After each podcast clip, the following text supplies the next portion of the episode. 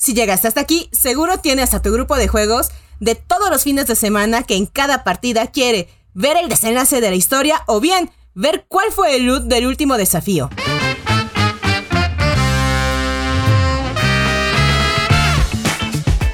Soy Lorena Mancilla y les doy la bienvenida a Manual de Supervivencia Lúdica, un podcast de Devir donde hablaremos de la pasión de los juegos de mesa, cartas, rol, miniatura y todo lo que esta maravillosa industria tiene para ofrecer.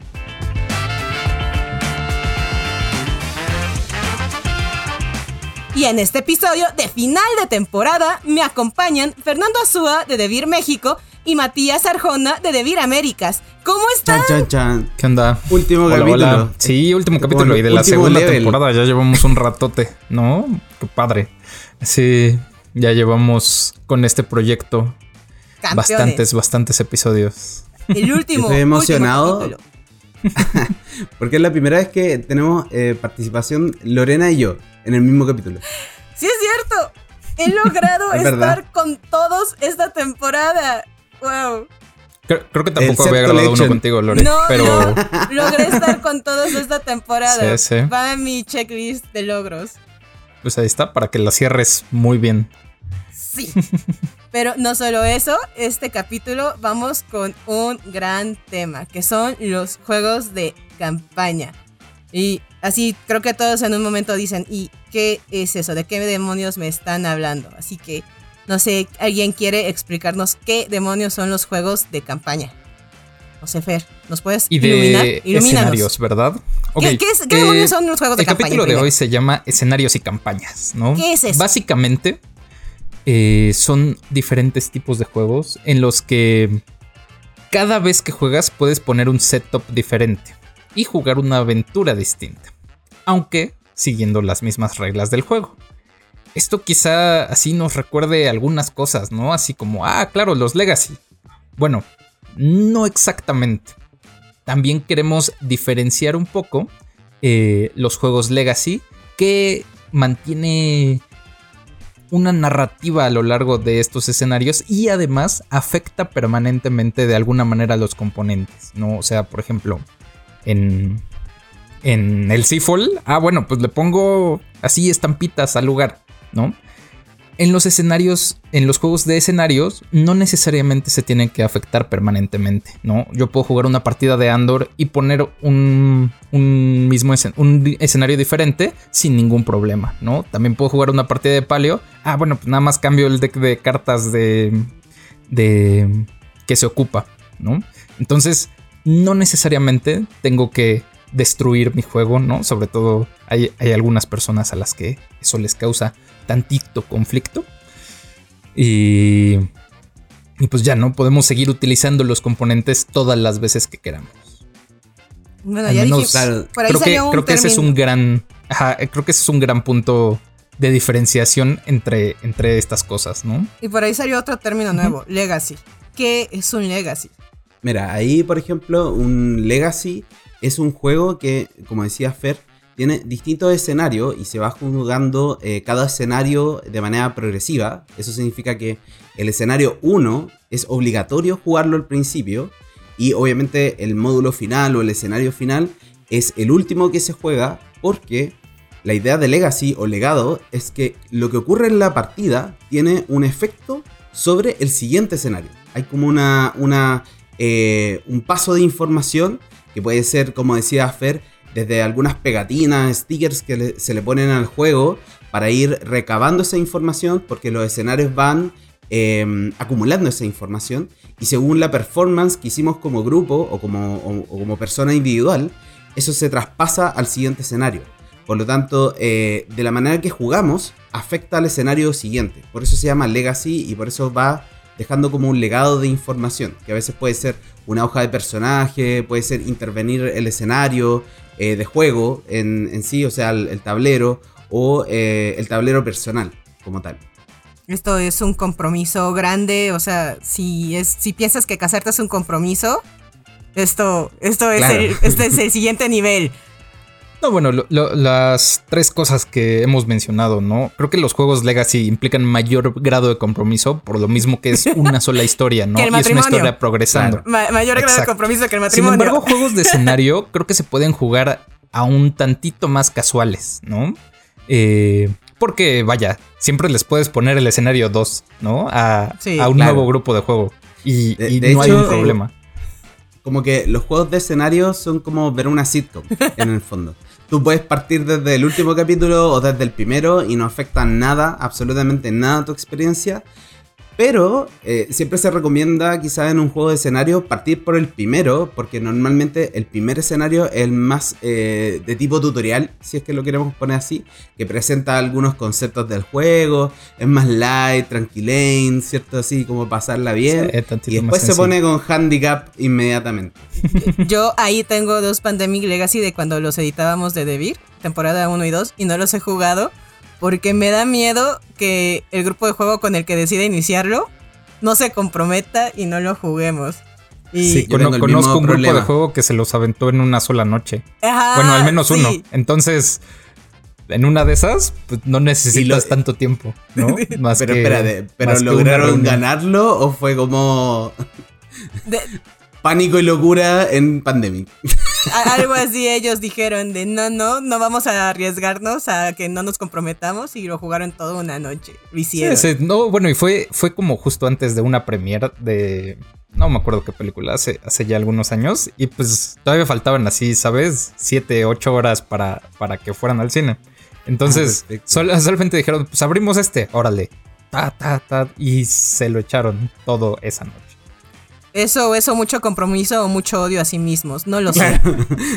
Pero, ok. Bueno, y, y- y también lo otro es que también existen los juegos que se llaman de campaña, Ah, pero que sí. están relacionados con otra temática, que son los juegos de guerra. Eh, los wargames, que normalmente siempre uno piensa en el wargame como eh, ese juego de eh, colocación de soldaditos o de territorio o de control de territorios muchas veces.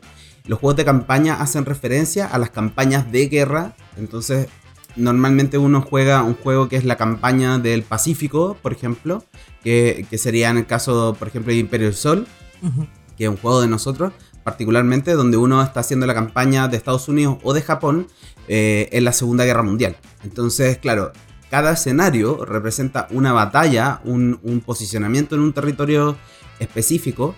Y eh, obviamente uno va haciendo también ese proceso como de representación, porque las condiciones iniciales del juego son muy parecidas a las condiciones iniciales en ese evento histórico. Y de hecho, esa es como una similitud también que tienen los juegos de escenario, que en el fondo la mecánica del juego eh, ya existe, pero se va modificando o va cambiando su objetivo según el escenario. Eso significa que yo inicio la partida eh, siempre desde un punto específico y los objetivos son distintos según cada escenario, pero Las eh, condiciones hay de victoria veces también no pueden cambiar ahí. Sí. Sí, y también a veces, dependiendo del juego, eh, el, el setup de personaje es distinto. O hay ciertos eh, recursos que ya no están disponibles, en otro escenario sí. Hay eh, quizás enemigos que están disponibles en un escenario, dependiendo de la temática. Pero en el fondo, eh, yo creo que en estos tres casos, un, tema que es común es que la historia tiene una correlación, eh, normalmente, ¿ya? O sea, hay un avance y hay una progresión de una narrativa en el juego de, de principio a fin. Y a pesar de que quizás empezaste por, no sé, el escenario 10, porque te pareció bien, simplemente, también eh, puedes de repente volver al 1 o volver al segundo o al tercero, en fin. Y que las acciones tienen consecuencias a lo largo del juego. O sea, menores o mayores, pero siempre van teniendo como alguna consecuencia de lo que decidas, ya sea irte por un camino o el otro, va a afectar. O vas a poderte haber ido por otro camino del juego. Eso, ya me sonó tantito más a Adventure Game, ¿no? Que, que hay diferentes caminos que puedes elegir. También luego en las campañas por ahí. ah, O por sí, ahí sí, de seguro, de los que traigo, seguro algún juego tendrá elecciones, ¿no? Donde Sí. donde Claro, cambiarán las parecido cosas. como a, a los libros aventura que existían hace tiempo y ahora que, que se pusieron de moda de nuevo, en, en algunas editoriales han hecho como unos, unos juegos de ese tipo, pero en, en un... pasemos un poco a hablar de, de por qué, a quién le gustaría jugar un juego de campaña. Porque hasta ahora entendemos con los, conceptos, pero en realidad eh, lo que tenemos que ver es como el lugar donde se juega un juego de escenario.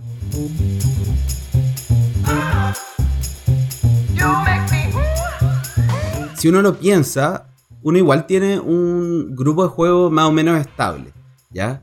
Eh, o sea, se junta con más o menos las mismas personas o varía entre dos o tres grupos distintos porque a veces uno se junta en familia, ¿cierto? O de repente se junta con los eh, amigos nerds, obvio. pero son los que se ven más seguidos.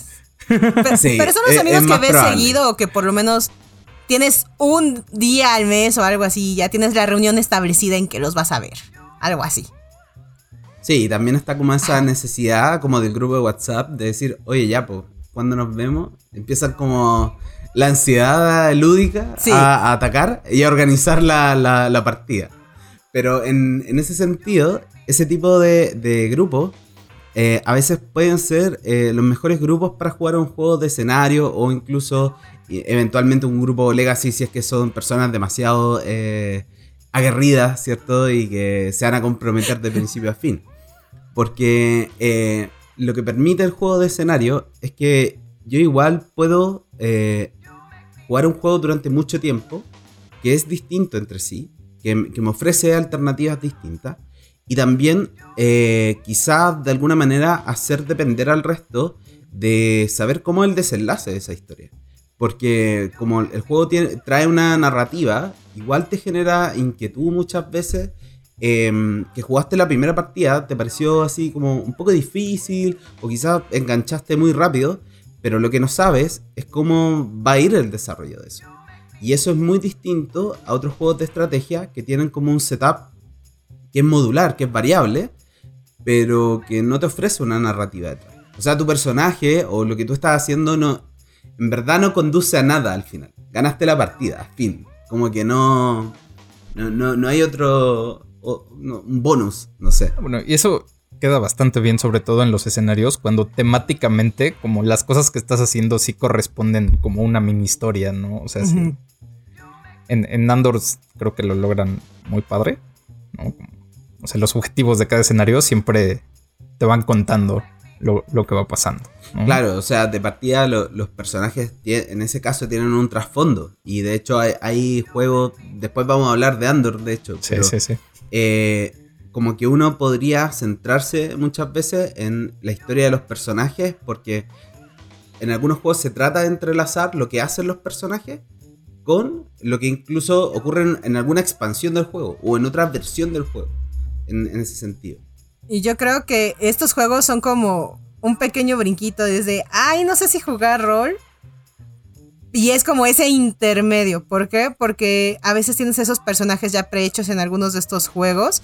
Y pues la aventura ya está un poquito prehecha. Entonces es de. tienes esa espinita como de. No sé si jugar rol. A lo mejor este juego, estos juegos son para ti. Porque vas a tener multicaminos y ya está algo prehecho. No necesitas ese Dungeon Master porque ese es el juego. Entonces te va a llevar esos multicaminos y si te gusta como esta especie de temática, ver todos estos multicaminos, vete a estos juegos. Y si ya esto ya te gustó de más, vas a ver el rol va a ser lo tuyo. Pero para iniciar, estos, estos, las campañas son lo que tienes que probar primero. Y de campañas hay de campañas a campañas. Campañas chiquitas como de cinco capítulos que te lo puedes aventar en una tarde de partidas. A campañas grandes que son de 12 partidas que te vas a tener que estar aventando en reuniones. O sea, Así la tripulación tiene 50 niveles. Exacto, de, compromisos a compromisos hay, claramente. Ah, bueno, pero también eh, creo que es tantito más accesible, eh, por ejemplo, los juegos de escenarios. Ah, sí. No sé, yo empecé seis mesas de la tripulación, ¿no? Así acabé una, pero, pero no me siento mal de las demás. O sea, creo que, creo que de, en este tipo de juegos no hay problema si, si no terminas todas con el mismo grupo, ¿no? O sea, eh, y a cambio de un juego de Legacy, pues, medio así te o al menos a mí me quedaría muchísimo la espinita de no lo acabé nunca. Ah, ¿no? Y, un juego de escenario, creo que, no habría ningún problema con que juegue algunos y así, ¿no? Y, me quede alguno pendiente. Es que Legacy. Entonces, entonces creo que implica tantito o, o hace que tus grupos de amigos se, se abran un poquito más a, a estos juegos, ¿no? que sean tantito más accesibles. Es que Legacy pro y contra de los Legacy son que tienes que jugarlos una vez y es una experiencia y está súper padre, pero no los puedes volver a jugar porque ya viviste la experiencia. Entonces, no lo puedes decir, ay, voy a irme con otro grupo de amigos y lo voy a jugar, porque tú ya la viviste y ellos tienen que vivir la experiencia aparte. Entonces, es un Pandemic Legacy, un exit. No lo puedes volver a jugar porque ya lo viviste, ya, ya te frustraste, ya es de, oh, por demonios, esos acertijos, ya no, no lo puedes revivir. Ese es el problema, pero también está padre porque vives esa experiencia de destruir componentes, destruir cajas, demás, y ya al siguiente exit estás revisando como obseso otras cosas porque el otro exit te hizo vivir esa experiencia. eso ya es. recientemente hablábamos de, de la tumba del faraón, ¿no? Que tiene un acertijo que Sí, sí. Que, hace que. A partir de ahí, revises, todos los demás. Sí, sí, sí, Revises todos los sexy de otra forma, gracias a un acertijo de la tumba del faraón. Pero. O sea, ya no, después de vivir esa experiencia, ya las otras experiencias son diferentes. Ese es el problema de los Legacy. sí, y, bueno, quizá algo entretenido que tienen, quizá eh, los Legacy es como esa foto final que uno le saca muchas veces al tablero, de que quedó, quedó todo destruido y quedó como el testimonio de lo que uno hizo. Pero en cambio, en, los juegos de escenario, yo siento que la gran ventaja que tienen es que incluso el juego, al no destruirse o no tocarse en, ese sentido, tú puedes hacer todos los escenarios y el juego incluso lo podéis regalar a otra persona y va a funcionar igual. Y, eso, de hecho, lo he hecho yo con específicamente con, Leyendas de Andor, porque Leyendas de Andor fue un juego que yo jugué em, justo el año después de que salió porque lo publicamos nosotros, ¿de acuerdo? Pero claro, en, ese sentido jugué las primeras campañas, las primeras cinco, ¿ya? Eh, y después no tenía tanto sentido eh, seguirlo jugando a menos que comprásemos una, una expansión. Pero me pasó que alguien quedó súper enganchado de, de, Leyendas de Andor, así como que lo amó toda la vida. Y yo dije, haga lo mismo. Como que envolví el juego para el cumpleaños de la persona y, se lo regalé. Porque en el fondo yo ya lo había jugado y, en el fondo no, tenía tanto sentido para mí eh, tenerlo todavía. Y eso es lo que me pasa también con algunos juegos, que a veces em, uno explorando juegos, eh, como que uno dice, ah, esto me parece interesante, lo juega, no era tanto tu estilo, no se acomodaba tanto a tu grupo de juegos y al final uno lo termina regalando a otra persona y esa persona alucina con ese juego y, lo disfruta. Y algo que decía Lorena también, que era como que a veces la narrativa de los juegos permite que personas que no son muy afines a los juegos de mesa eh, entren porque la narrativa es importante para ellos y no tanto el juego en sí eh, o la actividad de juego, ¿ya? O sea, prefieren quizás leer libros o hacer otras cosas y esto como de interactuar con una historia en tiempo real eh, les parece muy interesante. Y, eso nos pasa también muchas veces en las ferias del libro. Que en el fondo ahí se vincula como la narrativa de todas las personas que buscan la narrativa van a las ferias del libro a buscar eh, eh, libros de autores específicos que les gustan. Y se encuentran con estos juegos que tienen un montón de componentes, que tienen narrativa, que tienen de todo. Y ahí hay como un cruce, ¿cierto? Que también puede ser útil o incluso una plataforma, como decía Lore, para introducirse en los juegos de rol. Eh, muchas veces por, las similitudes, a veces con algunos juegos donde uno tiene un personaje y sube ciertas características o bien gana algunas habilidades o poderes. Sí, y bueno, ahora no sé, yo lo que siento también de estos juegos es, o las campañas actuales es que ya ahora te ofrece el que puedas seguirlo jugando sin tener que jugar propiamente la campaña o las nuevas campañas. Ah, tienes esa posibilidad de, sí, sí, tenemos la campaña, pero también puedes jugarlo sin tener que jugar la campaña. Puedes probar nuestro modo de juego y si ya quieres aventarte a la campaña, este gran compromiso que representa una campaña, aviéntate. Pero ya conoces nuestra forma de juego. Entonces ya no es tan complicado que vayas aprendiendo sobre la marcha y aparte vayas sobre la campaña. Eso ya es algo diferente en muchos juegos de campaña de ahora.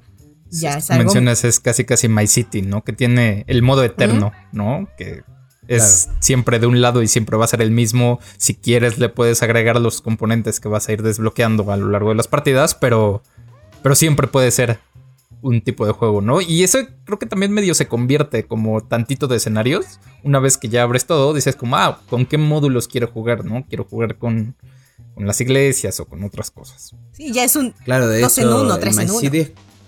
Claro, es como un híbrido en realidad. Pero también hay que pensar que en algunos juegos de escenario eh, ocurre también que eh, la comunidad de jugadores crea escenarios nuevos.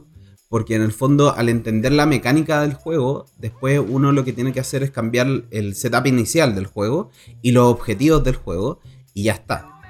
Que, pasa un poco en Leyendas de Andor o incluso en el, en el, juego de Pathfinder de cartas. También hay mucho, hay demasiado material online eh, la mayoría en inglés, obviamente, porque la comunidad se mueve en distintos idiomas, pero eh, donde se proponen escenarios distintos y uno le puede estar dando eh, mucha más vida al juego posterior a, las cosas al que lanzamiento y a los y a las expansiones oficiales, ¿no? Sí, sí, eso claro. está súper padre. Pero entonces, chicos, ¿qué team son? ¿Campaña? ¿Legacy o escenarios? Yo creo que depende mucho de, del momento y de con quién estoy jugando, ¿no? O sea, hay grupos de juegos que sí sé que vamos a terminar una campaña Legacy, no hay problema. Pero si tuvieras que elegir uno, si te dijeran en este momento, tienes que elegir uno, es de vida a muerte. Si no eliges uno, te mueres. Elige uno, quema uno y el otro lo bota. Exacto. Yo elijo campaña. Ya. No, yo voy, yo voy a escenarios porque yo soy el jugador problema. Entonces yo, no puedo con el Legacy. No puedo con el Legacy porque soy el de los problemas. Eh, eh, bueno, creo que yo sí me quedaría con los Legacy porque hacen... Es que es bien única como el, tipo de experiencia. ¿No? Aunque estaba también debatiéndome entre los escenarios porque está bien padre que los puedas volver a jugar y una y otra y otra y otra vez. No, eso también me gusta mucho. Yo, yo elijo campaña porque las campañas que he jugado me he divertido mucho y porque normalmente los que he jugado sí tienen el modo de que puedo jugar el juego y luego puedo jugar la campaña. Entonces tengo un 2 en 1. Después de que jugué la campaña, le enamoré, puedo seguir jugando el juego y puedo seguir amando el juego. Entonces, soy feliz con eso. Ahí está. Y para los que nos escuchan, ¿qué team son? O si tuvieran que votar, quemar los otros y quedarse con uno, ¿cuál escogería? Los, los dejo con eso, en lo que nos vamos a una pausa y ya volvemos. Perdón, Nico.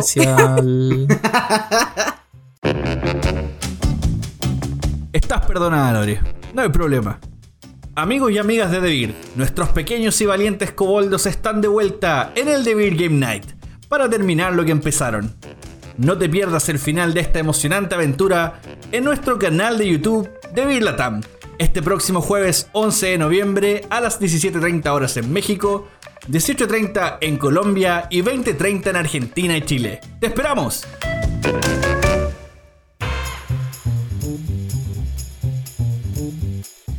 Bueno, ya saben, la segunda parte de eh, las aventuras de estos eh, pequeños kobolds eh, ojalá sobrevivan pequeños calls, porque por lo general los calls, eh, nada, pues son como experiencia gratuita que uno va recogiendo como aventurero en el camino. Entonces, la experiencia de la expectativa de vida de un call es bastante, baja. sí. del último que vi con ellos, tengo mis dudas. Sí, yo también, o sea, total. Yo, yo decía, acá o sea, se lo, iban a comer unos perros. Así no, de menos se la pasaron muy bien. Sí, tal cual. Una vida corta, pero divertida. Sí. Ahora, em, siguiendo un poquito con el tema de los juegos de escenario, em, la verdad es que yo les quería invitar a descubrir un poquito respecto a las leyendas de Andor, eh, particularmente porque en principio hay algunos datos que son súper interesantes de, de, Andor en sí. Eh, bueno, primero entender que es como un juego del 2013, que el autor y ilustrador es la misma persona, que es Michael Menzel, que es un tremendo eh, ilustrador que tiene a su haber un montón de juegos, un histórico, creo que tiene 350 juegos ilustrados, una cosa así, por ahí. Y que también eh, Leyendas de Andor ganó el Kenneth Spiel de Jazz que, que sería como el juego, em, el mejor juego de especialidad o de eh, jugadores aficionados a los juegos de mesa en el 2013. ¿Y mm, de qué se trata de Leyendas de Andor? Andor es básicamente un juego narrativo eh, tipo eh, fantasía medieval. ¿Ya? Acá tenemos toda este, esta idea como de eh, medioevo, ¿cierto? Donde hay personajes que representan eh, caballero, hay un enano también dentro de los personajes iniciales. Y lo que se plantea básicamente, sobre todo en, el juego base, es recuperar y mantener el castillo que estaba siendo invadido por distintas fuerzas del mal. Esas son como un poco las aventuras y, concluye también con una aventura de derrotar un, un dragón. Pero em, Leyendas de Andor tiene hartas cosas eh, relevantes. Primero, es un juego que no es tan fácil. Ya Eh, la gente lo mira un poco a huevo porque es un juego viejo, pe- pensando que eso representa algo. Ok. Ya. sí, porque a veces la gente dice, no, es que yo quiero un juego más nuevo, debe ser más difícil. Y es como viejo, onda, llega a la cuarta, cuarto escenario y hablamos. Ahí me contáis cómo te va. Porque es un juego que va contra reloj, ¿ya? En principio en Andor uno tiene distintos personajes, cada, cada personaje tiene una habilidad distinta y hay em, algún nivel de progresión con algunos objetos y algunas habilidades que tienen los, los personajes. Uno va mejorando la cantidad de dados de ataque que, que va generando, esa es como la progresión.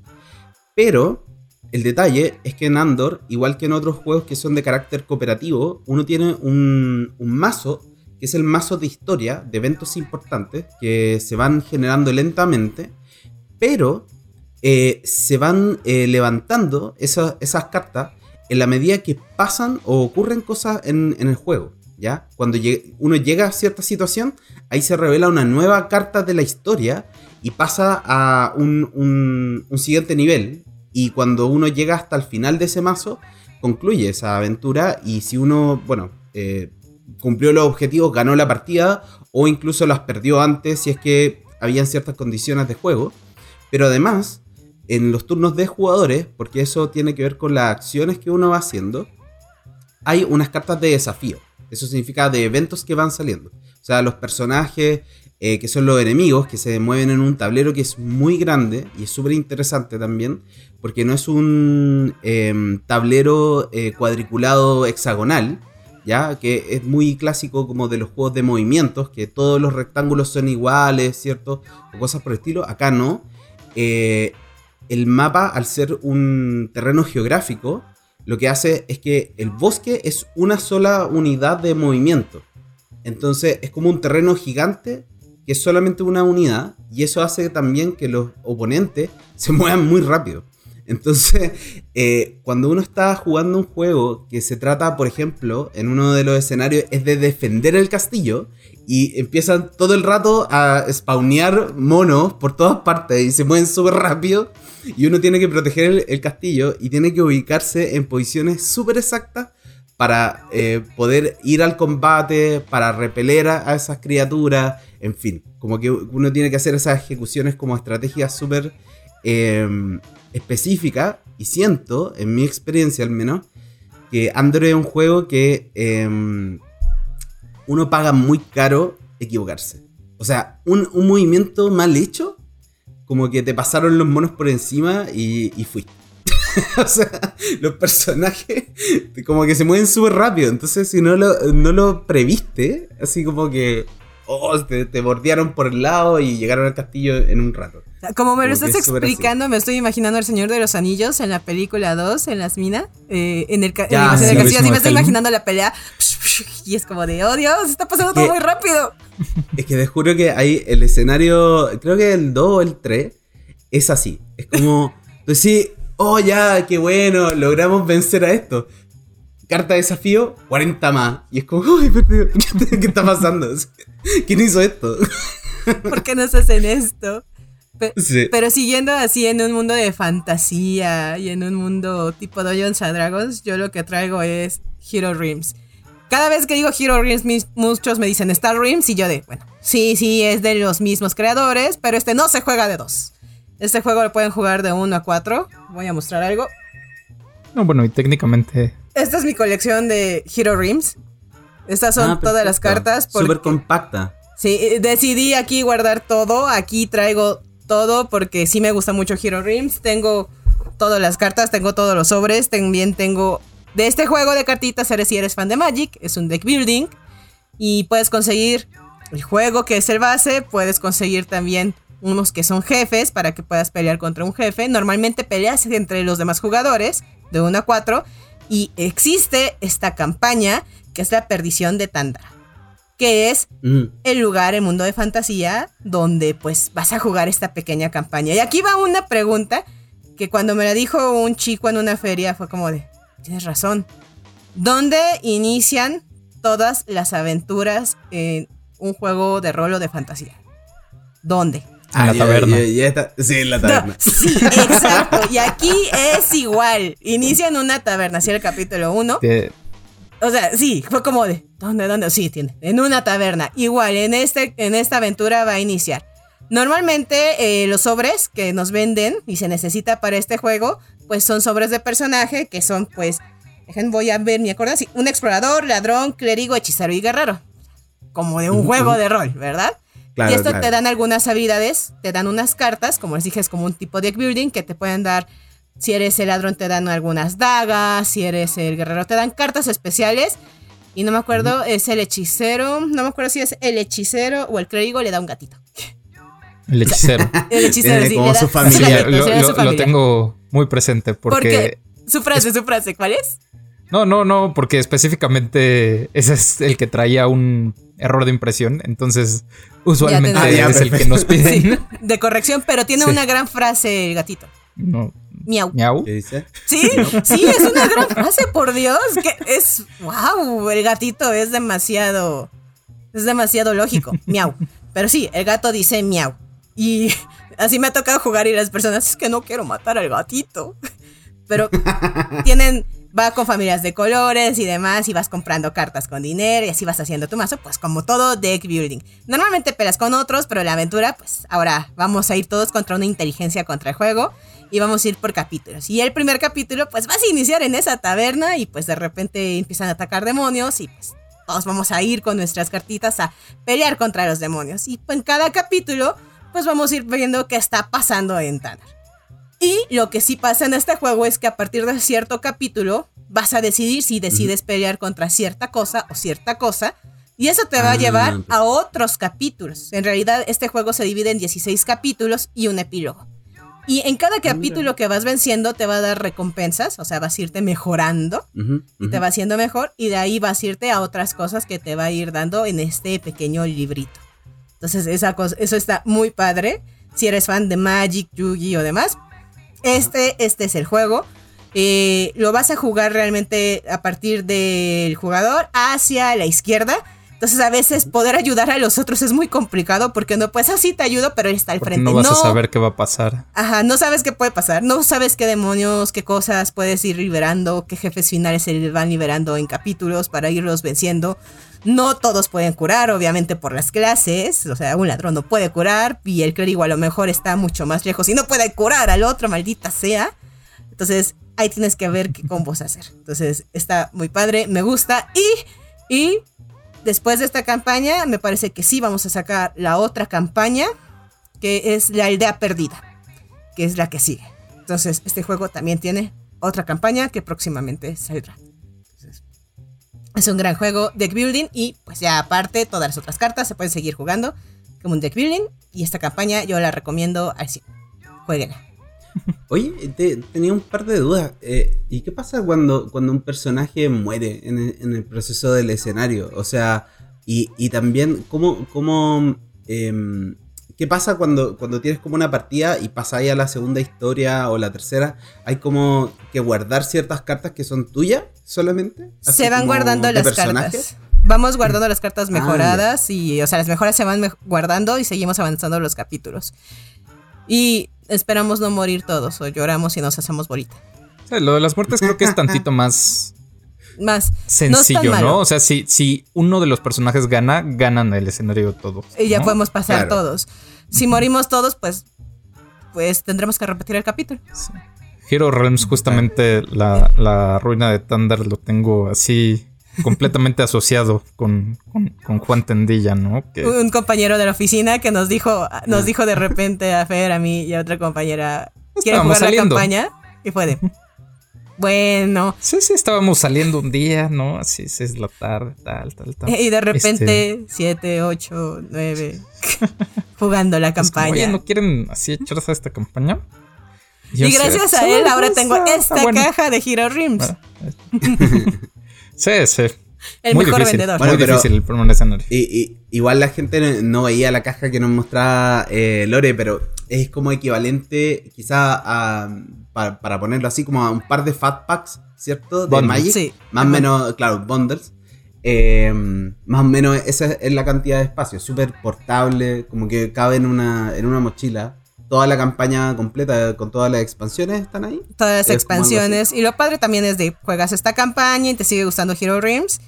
Tienen también unos mazos de jefe, o sea, aparte que puedes jugar. Y se- normalmente se juega 1 a 4 y el jefe puede ser una inteligencia o un quinto jugador. Los jefes son como un extra que puedes agregar, que puede ser un dragón, un lich, o sea, estos personajes de fantasía contra los que se pueden ir jugando, que no son parte de la campaña, pero puedes jugar como extra fuera de este mundo de fantasía de Hero Rims. Sí, a mí me gusta mucho Hero. To- muchos conocen estos juegos por Star Rims, que a diferencia de Hero Rims, es en el espacio y son batallas espaciales tipo Star Wars. Y que puedes jugarlo solo pues de dos jugadores. Entonces normalmente si dices es que no somos dos, somos más. Hero Rims es la solución. Y Digo, es un nunca lo he intentado, pero estoy casi seguro de que se puede jugar a Star Realms de más, ¿no? No sé, yo creo Star Rims Digo, funciona no tiene muy bien de dos. no tiene nada Sí, de no esto, tiene pero campañas ni nada, pero Star Realms funciona muy bien de dos. A mí me gusta, lo he jugado de dos, he visto torneos de dos jugadores de Star Realms y funciona muy bien. Hero Realms es el juego que a mí me gusta, lo he jugado de 1 a 4. Sin la campaña es un juego para molestar, si es un juego de vamos a matarnos entre todos Sí, sí. y mucho odio, lo he jugado y la verdad sí. Pero la campaña te une, te une, porque esa inteligencia del juego une. es muy bueno, es malvada. que, es que tiene muchísimos turnos, ¿no? O sea, Ajá. bueno, no muchísimos, o sea, seguro está bien, pero más bien la cantidad de turnos que tiene el, pues ahora sí que el deck del malo es abrumadora. O sea, es malvada, es malvada. Sí, sí, Dilo, sí, es te malvada. pone en apuros rapidito desde el primer turno. Es malvada y más si nadie quiere matar al gatito. El gatito. el gatito hay que salvar, hay que salvar la sonrisa del gatito. Pero bueno, así como Matías les platicó acerca del ganador del juego de especialidad de 2013, eh, a mí me gustaría platicarles del juego de especialidad del año pasado. ¿no? Eh, esta fue La Tripulación, que es un juego cooperativo en donde no nos podemos comunicar. ¿no? Seguramente hemos hablado muchísimas veces de, de- de la tripulación aquí en este podcast. Y, de vaya, no hablar. y- sí, sí, sí. Y, y pues vaya, a mí me gustó en cuanto nos llegó, lo probé, me encantó, fue como de, ah, ¿qué está pasando? ¿No? Y este también es un juego de escenarios, ¿no? Eh, los escenarios van progresando en diferentes dificultades, desde la misión 1 a la misión 50. Cada una tiene sus objetivos particulares, algunas tienen cosas especiales que van cambiando aún más la dinámica del juego. Y bueno, la tripulación a mí, a mí me encanta, ¿no? Y sin embargo, este sí no es un juego que jugaría el escenario 50 con cualquiera, ¿no? O sea, Claro. sí va, sí tiene que ir más o menos progresivo para que para que el mismo grupo de juego vaya cachando como cómo se están intentando comunicar los demás, ¿no? O por qué están haciendo las jugadas que, que están haciendo. Y así. Claro, no, no, no hay una curva de aprendizaje solamente de la mecánica, sino de conocerse entre las personas. Exactamente. ¿Y se pueden Sí, sí, sí. comunicar de otras formas no verbales? ¿Te enseñas y Pues eso? mm, no. No, pero. Pero cada acción que tú hagas lleva contexto, ¿no? O sea, si. Ah, perfecto. Si yo quiero que jueguen cartas altas de un color. ah, ¿De qué se trata la tripulación primero? ¿No? Eh, es un juego de bazas en donde cada mano la comienza un jugador. Ese jugador dicta el color de la carta que se va a jugar. Y la carta más alta, eh, quien la haya jugado, es el que se lleva esa mano y el que dictará la mano siguiente. Lo interesante es que sin comunicarnos o sin decir qué cartas tenemos en nuestras manos, tenemos que. eh, tenemos que hacer que jugadores específicos se lleven las cartas indicadas al inicio de cada ronda. Al inicio de cada ronda seleccionamos de manera aleatoria como eh, qué cartas son y quién se las va a llevar. Entonces, pues sin saber qué es lo que tienen los demás, tenemos que hacer que salga así la misión, ¿no? Porque pues, eso es a lo que estamos.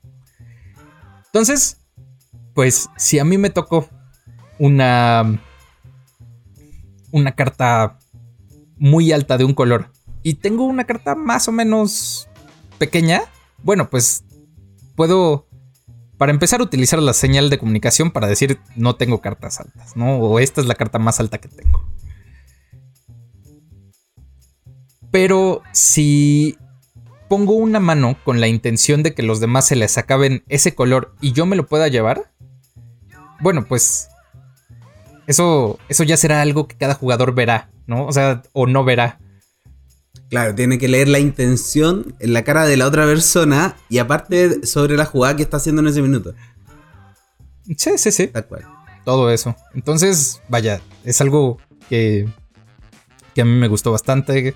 Como les platicaba hace rato, ¿no? Que, que abrí así muchísimas mesas de la tripulación. No acabé todas, pero pues vaya, no, no importa porque la experiencia es bien diferente con cada grupo de juegos eh, distinto. ¿Y cuál es la Pero sensación me- de no hablar de ellos? Pues hay, hay de todo, ¿no? O sea, desde personas que se están frustrando de, ah, es que, es que no sé cómo, cómo lograrlo, ¿no? Hasta, hasta personas que lo disfrutan muchísimo y, y, y se lo pasan muy bien. Como Pero es diciendo- como, el, es como el póker, pero al revés, porque en el fondo Es en el póker cooperativo. es- Ajá, exacto, es póker cooperativo. pero es que eh, en el póker tú estás tratando de no comunicar nada, es como todo lo contrario, y estás en silencio, de hecho, también, como que no estáis revelando información. Y acá es todo lo contrario, estáis en silencio, pero estáis tratando de comunicarte con la otra persona a través de todos los elementos posibles que te permite el juego. Como que siento que es como el, el mismo ejercicio, pero, pero al revés.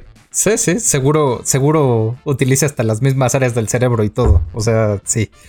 Sí, ahorita, ahorita que lo dices, sí es muy, muy, muy familiar esa sensación. Porque ahora que mencionas de no hablar, el otro juego que traigo también es de no hablar. Fue uno de nuestros lanzamientos y se llama Out of This World. De hecho, salió cuando trajimos la tripulación. Solo esto es un poquito más familiar. Sí, al menos aquí en México creo que llegó Claro. tantito. Ajá, acá en México llegó más o menos igual. a la par Sí, sí. eh, de cuando lo trajimos en español eh, la tripulación. Out of This World es un poquito más familiar. No estamos en el espacio, estamos aquí en la Tierra. En los noventas somos un grupo de amigos y un poquito de qué va la campaña. Porque este juego lo puedes jugar en campaña o puedes decidir, voy a jugar solamente el juego. Es lo que tiene este, este juego. Es de 1 a 4 jugadores. No, de 1 a 4. Si es 1 a 4. Hasta Permítame, cinco, voy creo. a mis notas. Sí, de 2 No, de dos a espera. 5, ¿no? Ajá, hasta cinco, creo. Sí. Sí, de hasta 5 jugadores. De, no, de 3 a 5 jugadores. Ya, ya Ah, ves. de 3. 3 a 5 jugadores. Este juego vamos a estar en los 90, recordando esos be- esa bella época, en el que los niños podían salir a jugar en las calles sin preocuparse si no estaban encerrando jugados videojuegos. Y Gente con hombrera, Sí, gen- eh, colores flúor. colocando cassettes, escuchando música, claramente. Y en la aventura, nada más les daré un pequeño spoiler, ni es pequeño spoiler, pero es el capítulo 1, deciden que van a ir a la fiesta de un amigo a jugar videojuegos. Les mentí, sí existían los videojuegos en los 90. Yo sé que muchos se están Tantitos, sorprendiendo. ¿no? Poquito. De, de hecho, dice, porque iban a la casa de ese amigo porque tenía dos consolas. Así de moderno era ese amigo. dos consolas, por Dios. Qué moderno era. Y de repente empiezan a suceder cosas muy extrañas porque seres de otra dimensión los visitan y como cualquier serie donde hay adolescentes, pues los adultos no se dan cuenta. Es de, nah, seres de otra dimensión, ¿qué cosa es eso? Estamos haciendo home office, seguimos trabajando con nuestras vidas. No nos damos cuenta de lo que sucede en la calle. Entonces, los adolescentes son los que van a vencer a estos seres de otra dimensión haciendo uso de todo lo que tengan. Patinetas, yoyos, velas de la mamá, todo lo que tengan. Y las cosas de la calle están cobrando vida. y de repente hay monstruos y demás. ¿Y cómo vamos a hacerlo? Pues este es un juego de cartas donde vamos a intentar, haciendo uso de lo que tengamos, vencerlo. Pero son los 90, no existen celulares, no nos podemos comunicar de la manera más fácil. Entonces a lo largo de una campaña de 5 capítulos que vamos a ir recorriendo partes de la ciudad, buscando cómo vencer a estos seres interdimensionales, vamos a intentar con poca comunicación, como tipo la tripulación, solamente alguien que tenga un walkie-talkie, porque era lo que teníamos, porque exacto, somos adolescentes, no tenemos acceso a un celular, eso era muy caro en los noventas. Qué sorpresa. Es el único que va a poder hablar. Y los demás no pueden hacer señas, no pueden hacer gestos, nada. Solamente pueden jugar sus cartas en las que van a intentar equiparse con tres cartas de objetos que sean o del mismo color o que tengan los mismos valores de números. Intentar derrotar a los monstruos que van saliendo. O utilizar habilidades, porque las cartas tienen habilidades, para intentar vencer a estos monstruos. Pero ojo, vamos a tener aparte un contador de tiempo. O sea, aparte vamos jugando contra reloj.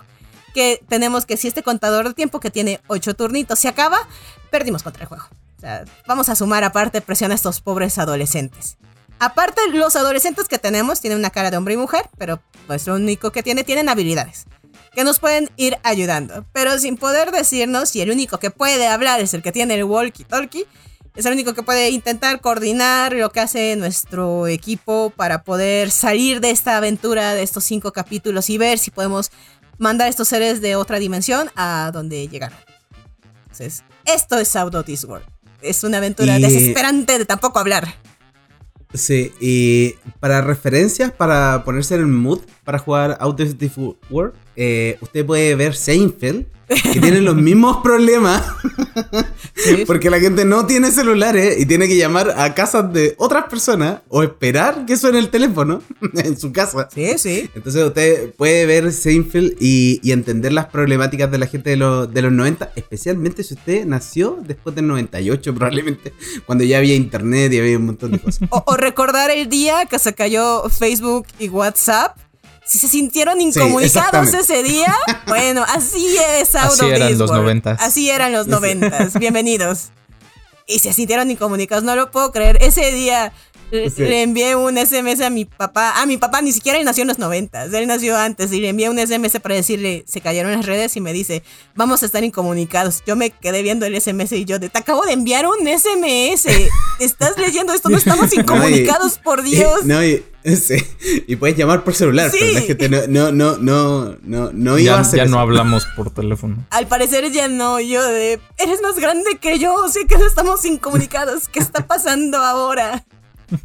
Pero ah, yo recomiendo mucho Auto Discord. Yo siento que si la tripulación se le hace complicado a alguien, Auto Discord está mucho más fácil. Eh, es desesperante no hablar. O por lo menos mi grupo de juego habla mucho, chismea mucho. Entonces de repente estábamos de... Ya podíamos hablar ya de, oh, por Dios, ¿por qué estás haciendo esto? Eres un idiota. Tal vez yo lo dije, tal vez. O tal vez lo dijo alguien más. Deduzcan ustedes. Pero es una experiencia muy padre. Y Auto World es un nivel un poquito más fácil. Es para niños de 10 en adelante. Y son como 60 minutos, una hora, una partida de juego. Que pueden ganar o pueden perder. Pero bueno, la experiencia ahí está. Ah, bueno, y, este juego cuando, cuando lo probé, con el grupo en el que estaba, así nos echamos cuatro escenarios al hilo, así, así como iba, ¿no? Ta, ta, ta. Muy bien, muy, muy accesible, sencillo de aprender, pero pues las combinaciones que se pueden dar es lo que le da complejidad, ¿no? Como, como al juego. O sea, dijimos sencillo de aprender, no de vencer al juego. Sí, sí, sí. o sea, no prometemos otras cosas.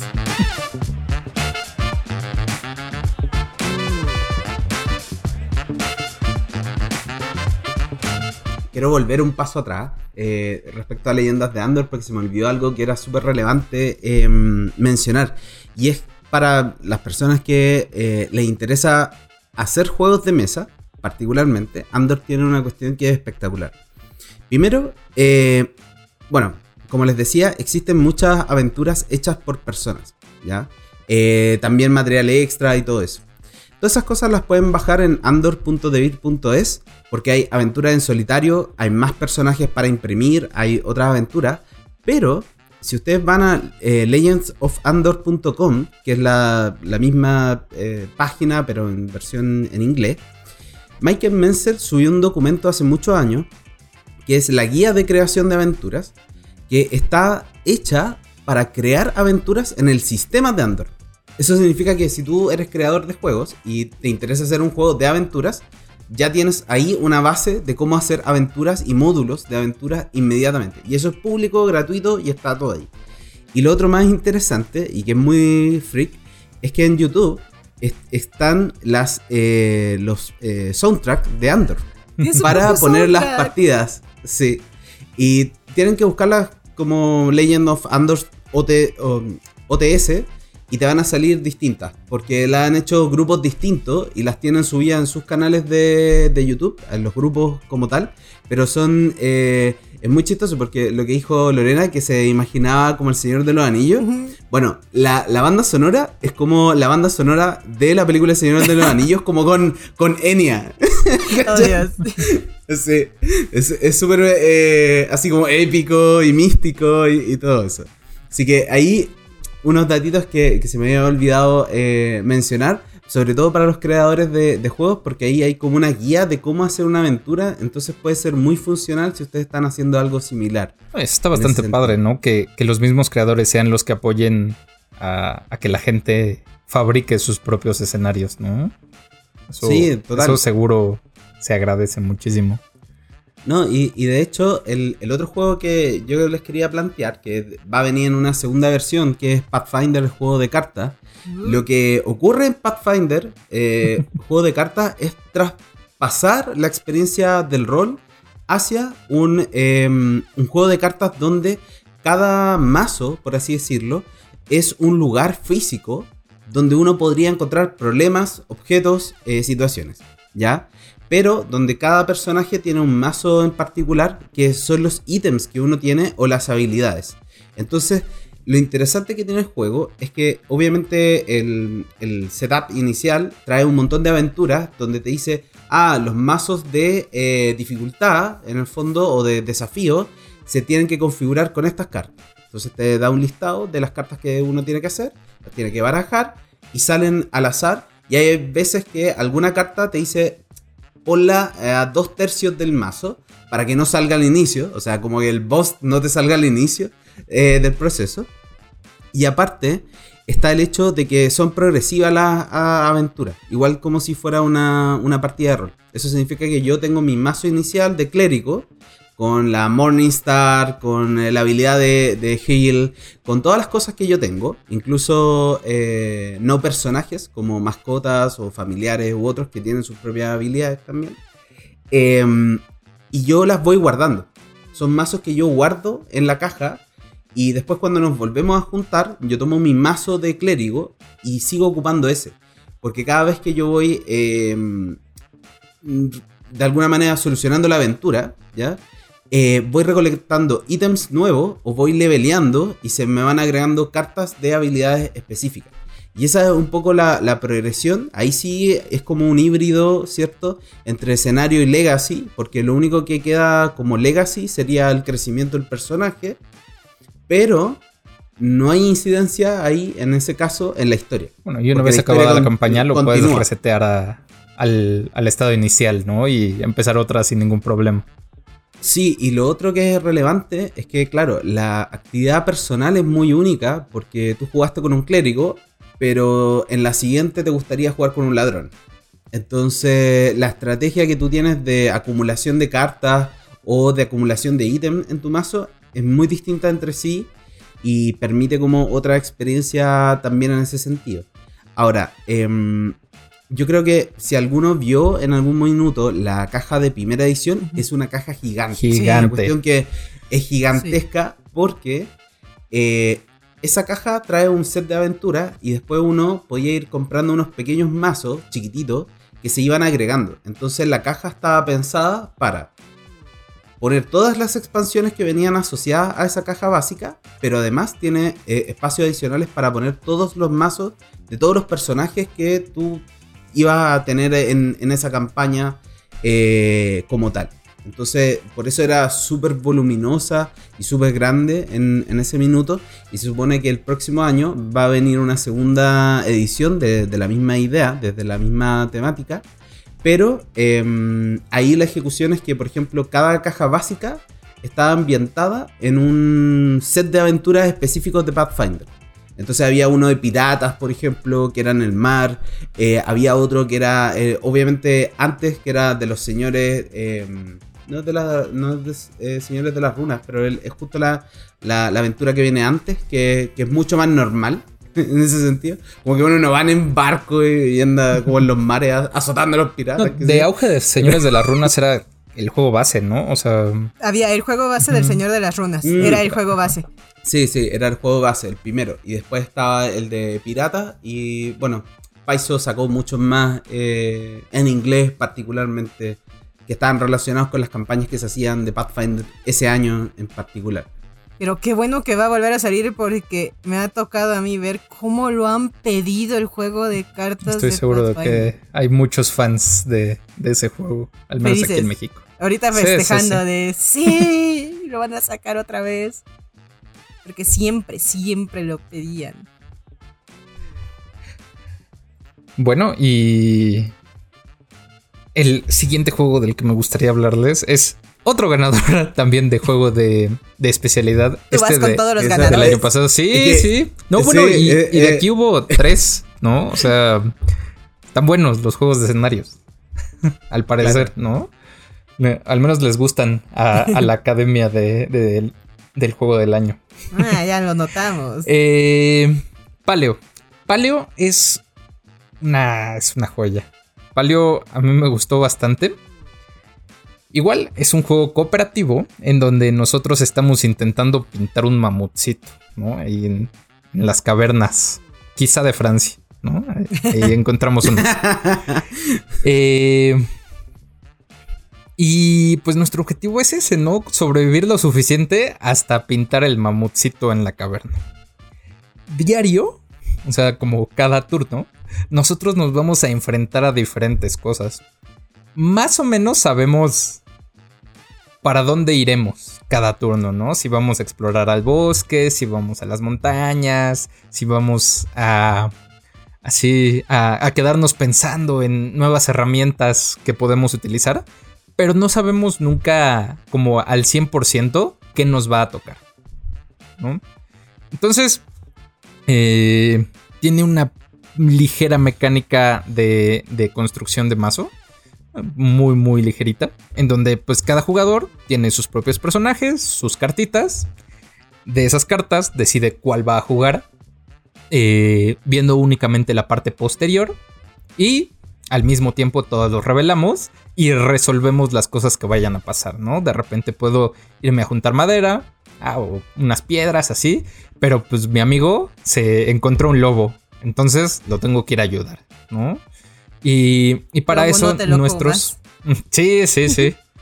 No, bueno, y para eso eh, nuestros personajes nos ayudan con diferentes herramientas, con diferentes eh, habilidades para, para poder enfrentar los peligros que haya, ¿no? De repente puede haber eventos tantito más horribles como una estampida de mamuts o, o que todos nos enfermamos, ¿no? Y, y, pues ahí ya veremos cómo estamos gestionando los recursos como de la mini tribu que tenemos, ¿no? Además también hay que comer, siempre hay que comer en estos juegos, ¿no? Así, edad de piedra, seguro hay una mecánica de comida en donde pasan cosas horribles, si no.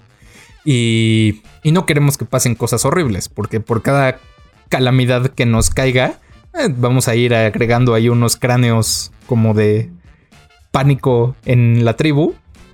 Y, y si se llena ese marcador, perdemos. Entonces, Paleo es un juego muy, muy, muy padre, en donde cada escenario siempre tiene este objetivo de pintar el mamut. Sin embargo, llegamos a este objetivo de diferentes maneras. Eh, cada uno de los escenarios tiene un mazo distinto que trae los retos específicos de ese, de ese escenario. Entonces, pues cada uno es una mini historia de, oh, esta semana vamos a así a buscar nuevas tierras. Oh, esta semana vamos Eso a descubrir tecnologías.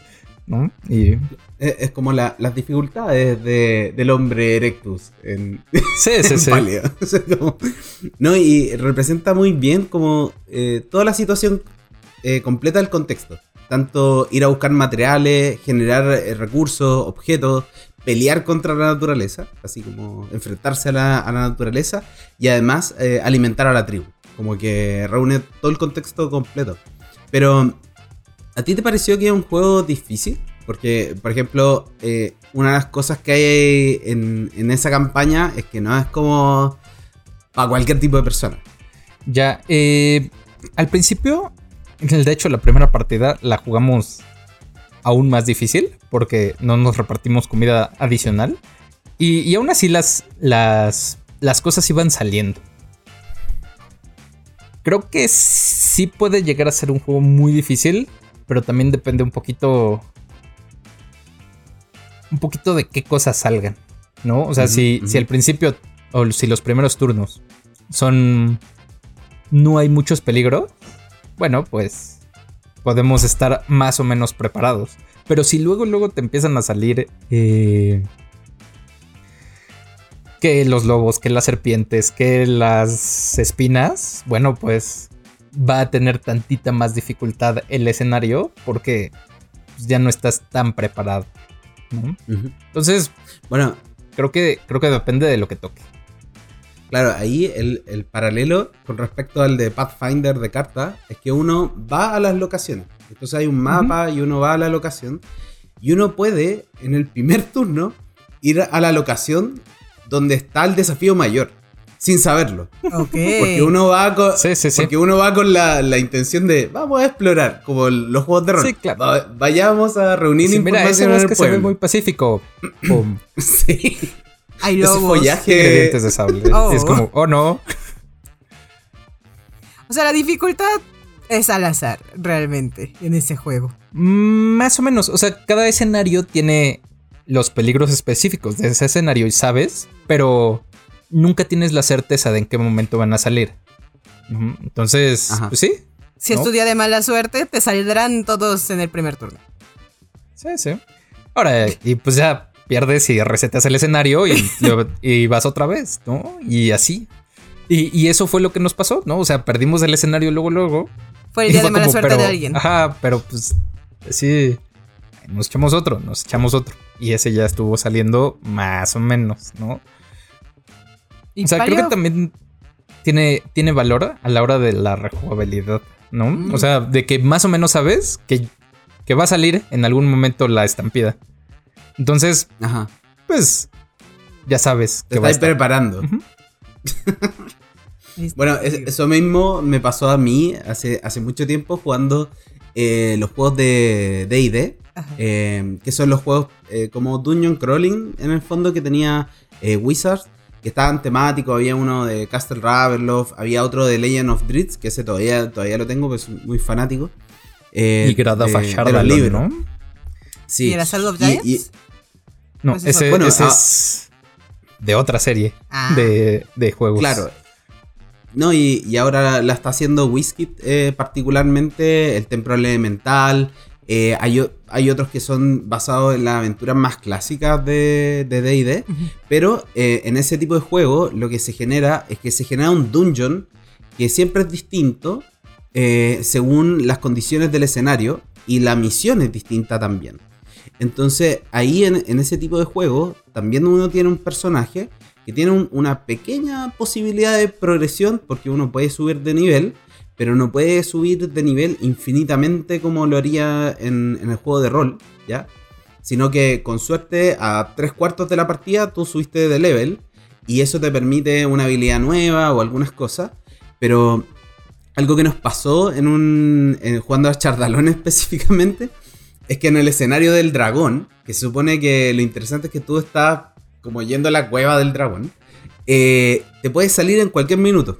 Esa es la dificultad de ese dungeon. Y a nosotros nos salió en la primera carta. Como que. Se- mm, así La primera entras a carta- la cueva, te encuentras No, a, horrible, a un dragón horrible. rojo. Y, Legendario. Sí, y, y como tú estás explorando la caverna, la caverna no tiene miles de espacios. Entonces tú entraste a la caverna y hay con suerte dos, tres tiles. Y ese era como el lugar para escapar del dragón. Porque nosotros no teníamos los elementos como para afrontar el dragón en ese minuto.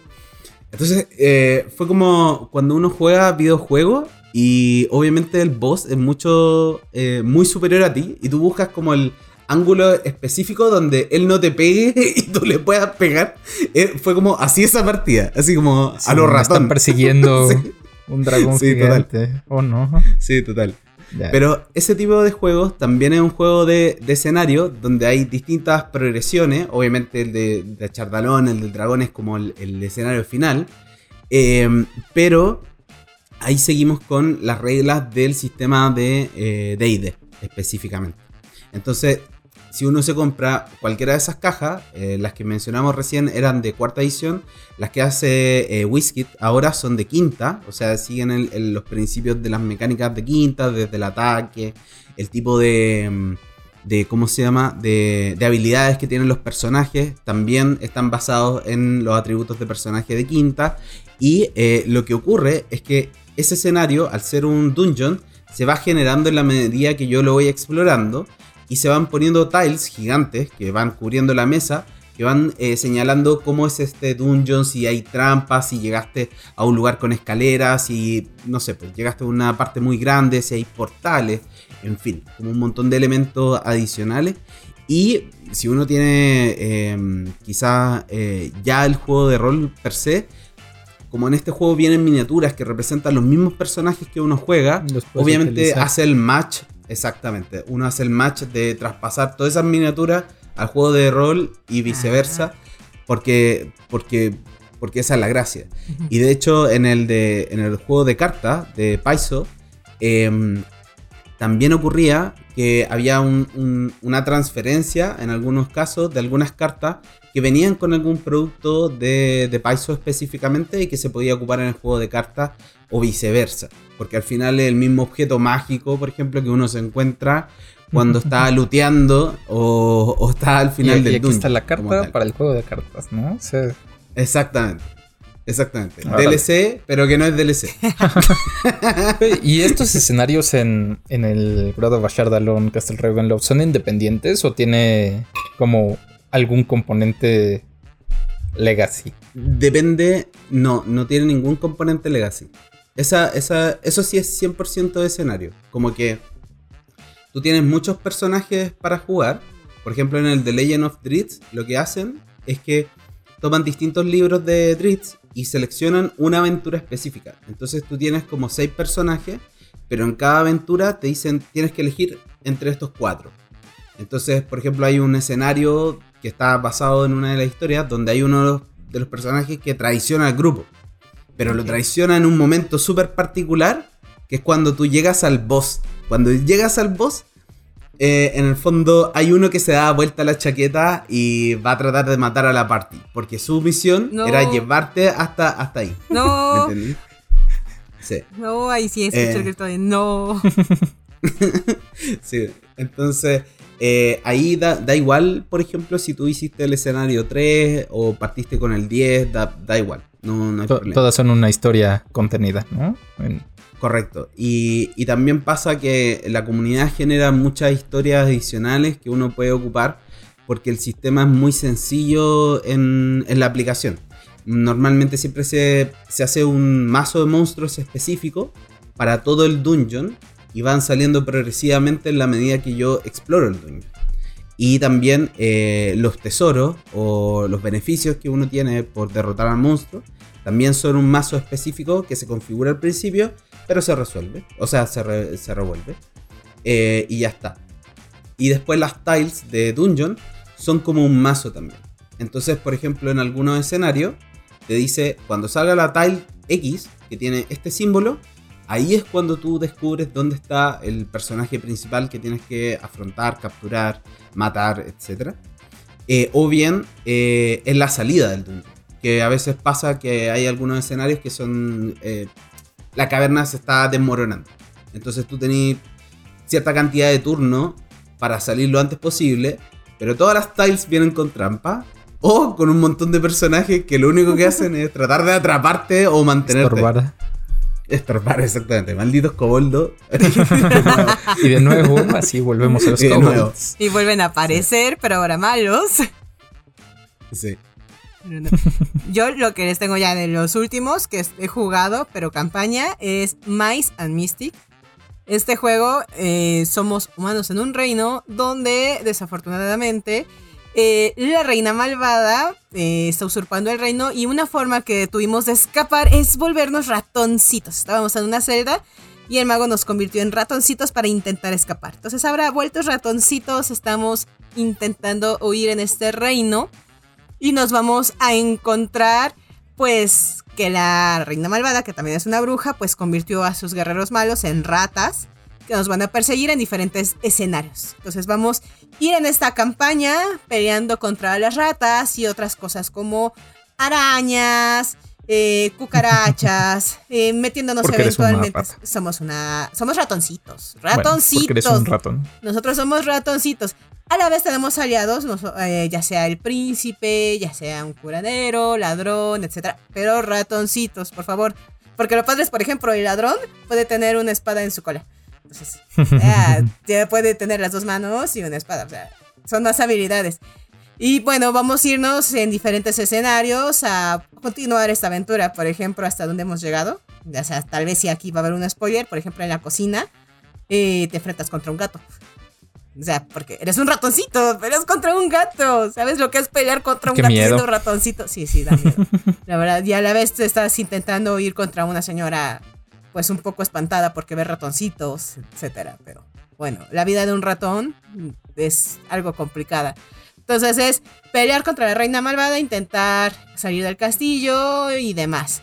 Y a la vez te irás encontrando con que tal vez no todo es lo que parece en este gran reino de Mice and Mystics. Igual vas a ir Oye, pero- consiguiendo cositas. Pero tengo, tengo una pregunta. Ahí esos personajes también tienen como la opción de eh, hacer como leveling, o sea, subir de nivel y tener como habilidades nuevas Ah, y qué sé yo. Aquí va, para que tú puedas ir subiendo de nivel, vas a ir consiguiendo quesitos. Y cuando consigues ciertos quesitos, cinco quesitos, puedes subir de nivel. Pero también los quesitos los puedes perder por daños que te hacen los malos. Ah, Entonces, perfecto. ya también si se llena de quesitos cierto un reloj que tenemos, eh, podemos perder la partida. Entonces, ahí tenemos Mm. como que intentar que no se llene de quesitos ese, ese reloj y tenemos que intentar tener estos quesitos y también los quesitos nos ayudan para que el daño se vaya en pérdida de quesitos y no directamente a nosotros, para que no mueran todos y podamos ir pasando. Y acabar un capítulo y pues recuperar a los personajes que a lo mejor murieron. Termina un capítulo y bueno, recuperamos a lo mejor el que se murió por un gato. Se podría decir. Entonces, Sí, así. yo pensaba, eh, o sea, cuando, cuando estaba explicando el juego, me imaginaba como estos típicos ratones chiquititos, blanquitos, los de laboratorio, que son como muy inofensivos, pero y, y después uno termina como el, el ratón de alcantarilla, ese que mira feo al perro y el perro se echa para atrás, No, no, estos son le intimida. No, no, son ratoncitos grisecitos, pero son ratoncitos como de campo, pero son guerreritos, son un ratoncito, un príncipe, y entonces tiene su espadita, pero tiene habilidades. Tenemos uno que es más grandecito, que es un guerrero que trae su, su martillo, pero camina más lento, porque también se van moviendo en estos tableritos que son cuadrados y tienen sus movimientos. Solo pueden moverse ciertos cuadraditos. Eh, o pueden cargar cierta cantidad de armas. También podemos ir consiguiendo armas, podemos eh, investigar para poder tener armas u otras cosas como una uva. Tú dirás, ¿para qué nos servirá una uva? Porque tal vez podamos arrojársela a alguien.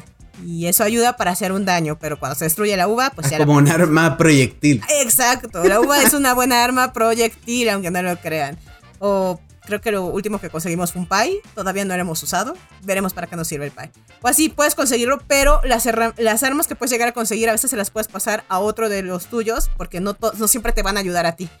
Por ejemplo, el que le sigo al ladrón puede tener tres espadas, pero Ah, o tienen sea, que se- ser ligeras. como, Ajá. Entonces, como ratones con complejo ardilla. Algo Como que así. se Pero- todo. Tantito, sí.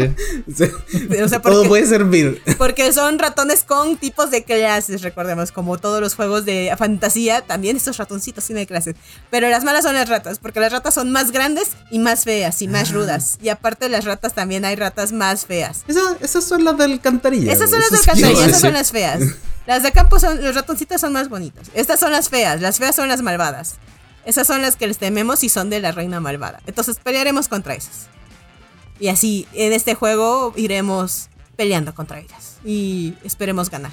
Todavía no sé qué pase, todavía no hemos acabado. Mice and Mystics, les diré qué pase cuando ganemos. Y, y si salvamos al reino. Espero que sí. Y vuelva a ser humana. También espero volver a ser humana. Pero las ratas sí están feitas. Y, son- y tienen miniaturas.